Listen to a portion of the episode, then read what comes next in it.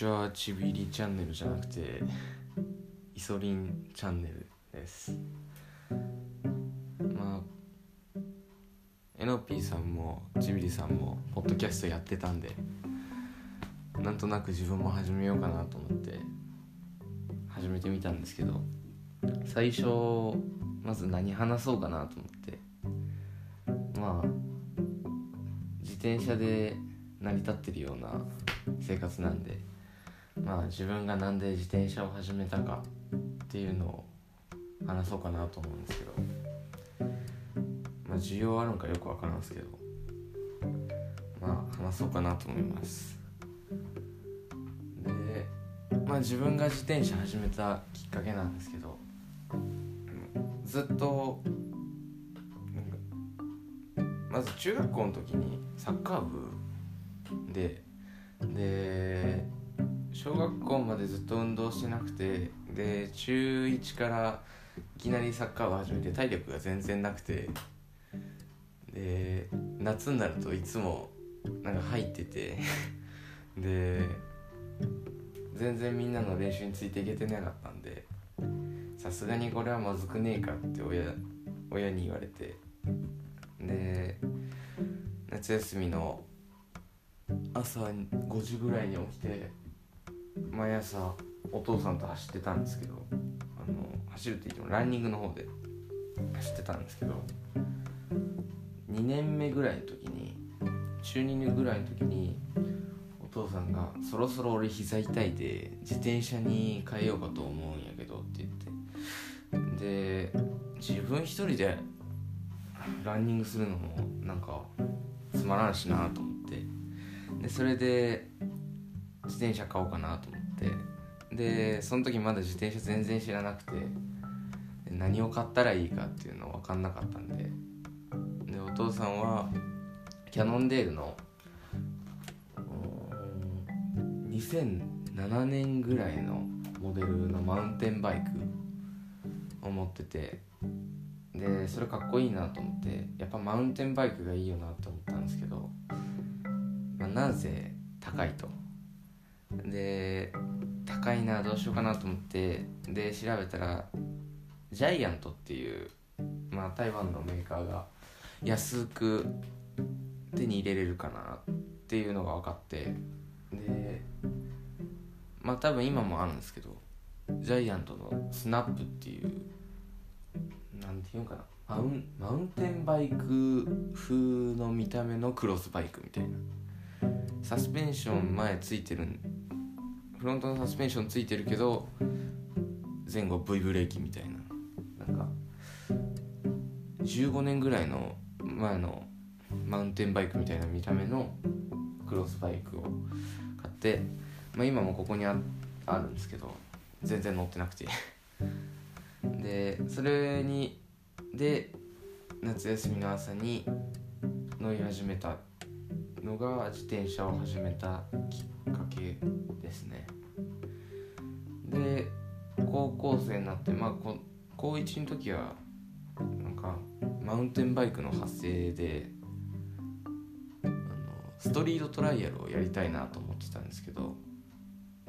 24インチとかなんかちっちゃいくせにめっちゃ高くてなんか違うなと思ったんでロードバイクにしてみようかなと思ってでロードバイクを買おうって決めてでお金をた貯め始めたんですけどで高校からお小遣い制になってで1年か2年ぐらいお年玉も含めてお金貯めてで高2の最4月かな。3月か4月ぐらいにロードバイクまあ今持ってる、まあ、今 SSCX になってるんですけど富士のフェザー CX プラスっていう、まあシクロクロス車かな？シクロクロス車にを買ってでまあ近場とか、まあ、遠いところもいろいろ走っててで買ったその時はなんかあそのなんで、まあ、この自転車を選んだかっていうことなんですけどまずずっと僕車が好きでディスクブレーキにすごい強い憧れがあってで次の自転車買うならディスクブレーキがいいなと思ってディスクブレーキのついてるロードバイクっていうのを探しててでその時まあたまにまだ見るけど健太さん。あの自転車界の有名 YouTuber の健太さん見てて。で何年か前の動画で富士のフェザー CX プラスっていうのが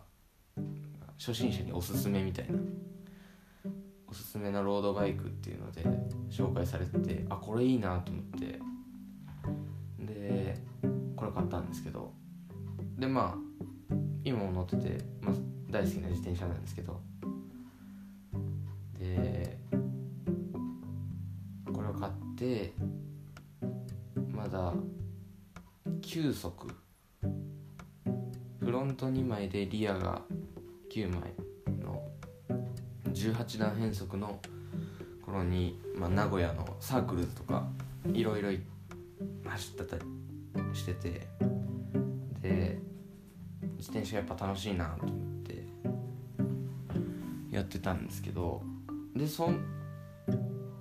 この自転車に乗り始めて半年かもうちょっとぐらいした頃にグランピーの YouTube を初めて見てでなんかその時はあんまり心に響くものとかあんまなかったんですけどまあ、あなたへのおすすめで YouTube で結構出てくるようになってでそこからよく見るようになって。でまあロードバイク買った当初はスピードを追い求める感じで黒森だけど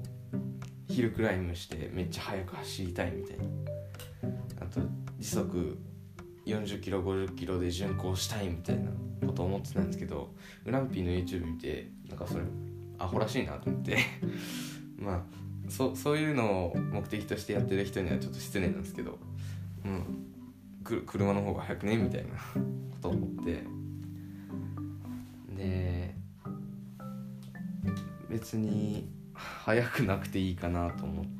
ていろいろやってたんですけどでなんて言うんかな。でその後しばらくしてずっと改造してなかったんでこの自転車を11足化してみてマウンテンバイクのコンポをつけてで11足化してみてめっちゃ重くなってまあ楽楽っちゃ楽ですけどめっちゃ重くなって別に11足日常生活でいらんなと思ってで一気に1足にしてシングルスピードで。でその時あのグランピーでよく SSCX が、まあ、オールシティのネイチャーボーイディスクとかそんあとその時エノピーさんがマッチョキングを SSCX にしたばっかでであかっこいいなと思ってトラックエンドじゃない自転車もなんか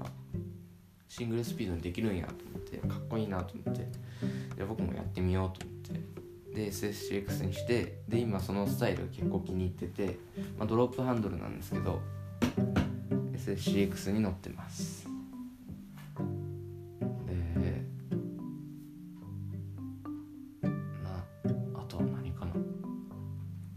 そこからいろいろ自分で自転車をいじるようになって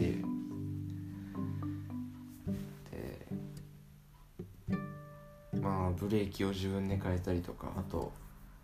ハブを分解してメンテナンスしたりとかはいいろいろやっててうん。まあすごい自転車楽しいですね。っていうところで今何分ぐらい喋ったの？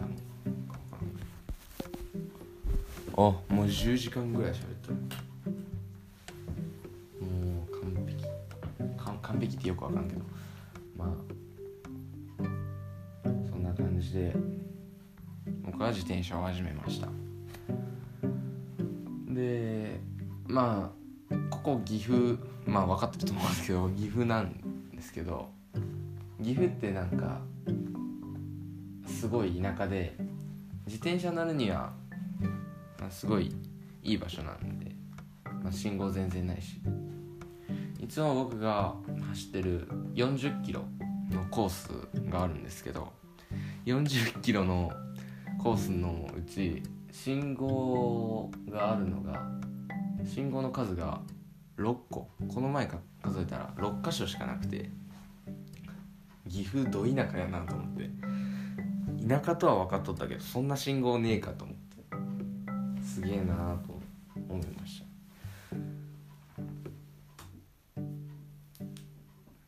まあ自転車に出会ってまあいろん今のいろんなちびりさんとかグランピーとかいろんな人と出会えたしごい自転車始めてよかったなって思うんですけど。ただ自転車ってすごいお金がかかるなと思って。まあ買った時この自転車10万円ぐらいだったんですけど。うんと今は多分20億円ぐらいになってるんじゃないかなと思うんです。いろいろカスタムしたりしていろ、いろお金かけて多分20億円ぐらいになってますね。でじゃあ今12時間ぐらい喋ったんで自転車紹介ししようかなと思うんですけど。まあうん。車種はさっき言った通り富士のフェザー CX プラスっていうシクロクロス車ででうんと SSCX 仕様になってます。でブレーキが、まあ、機械式の中で一番効く ABIT の BB7、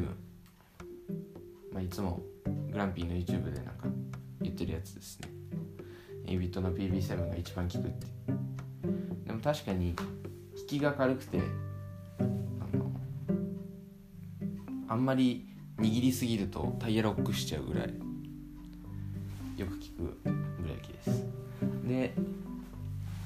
ホイールとかステムとかハンドルとかシートポストサドルとかは買った時のままの安いやつつけてるます。なんでホイールめっちゃ重いんですよ。でそろそろ触れてきたし新しいホイール欲しいなと思っててやっぱベロシティのイルロンとかでやっぱハブクリス・キングがいいなとか思うんですけどクリス・キングのハブでホイール組もうと思うと少なくとも15万は必要かなっていう感じなんで、まあ、それはもうちょっと後になると思います。で転車紹介に戻るとうんとボトルケージか。ボトルケージは、えっと、PDW のバードケージ。まあこれもグランピースタイル。でブレーキレバーがうんとテクトロの品番忘れたけどなんか V ブレーキが引けるやつでこのエイビットの BB7 ロード用じゃなくて MTB 用をつけてるんですね。んで V ブレーキのレバー比のブレーキレバーを使ってます。まあそこら辺は難しいと思うんで調べてください。であとはタイヤは変えてるね。タイヤは WTB のオールテライン。全天候 OK みたいな。いろんなどんな天候でも走れるみたいな。まあ通学用みたいな感じのタイヤで700の 37C です。で本当は 650B の 47B の WTB のホライゾンつけたいんですけど新しいホイールが必要になるからちょっと高い。今は無理かなって思います。でボトルがクリーンカンティのちょっと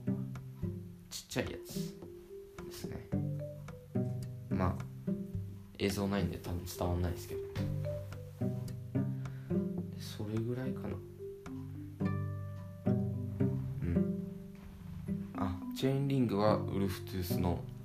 38T まあこれもグランピーの YouTube で見たのが 38T が一番 SSCX に相性がいいっていう。後ろのギアをここを変えても何て言うかな。相性がいいっていうか。っていうのを見て38にしました。多分それぐらいかなと思います。でこんな感じでまあテイクワンなんで全然喋れてないと思うんですけど、まあ、こんな感じでポッドキャストたまには更新していこうかなと思います。暇な時に。そうですね。で今日本当は自転車こぎながら撮影撮影っていうか録音か。しようレコーディングしようと思ったんですけど今日外風めっちゃ強くて金曜日なんですけど風めっちゃ強くて外さレコーディングするのだるいなと思って やめました。まあそんな感じですね。じゃあご清聴ありがとうございました。お17時間喋ってる。まあ聞いてる人いるか分かんないですけど。ツイッターのツイッターの岐阜のちびりさんのプロフィールのところ行ってもらえれば URL 貼ってあるんでまあそっから飛んでってください。そんな感じかな。じゃあありがとうございました。次回のレコーディングが未定です。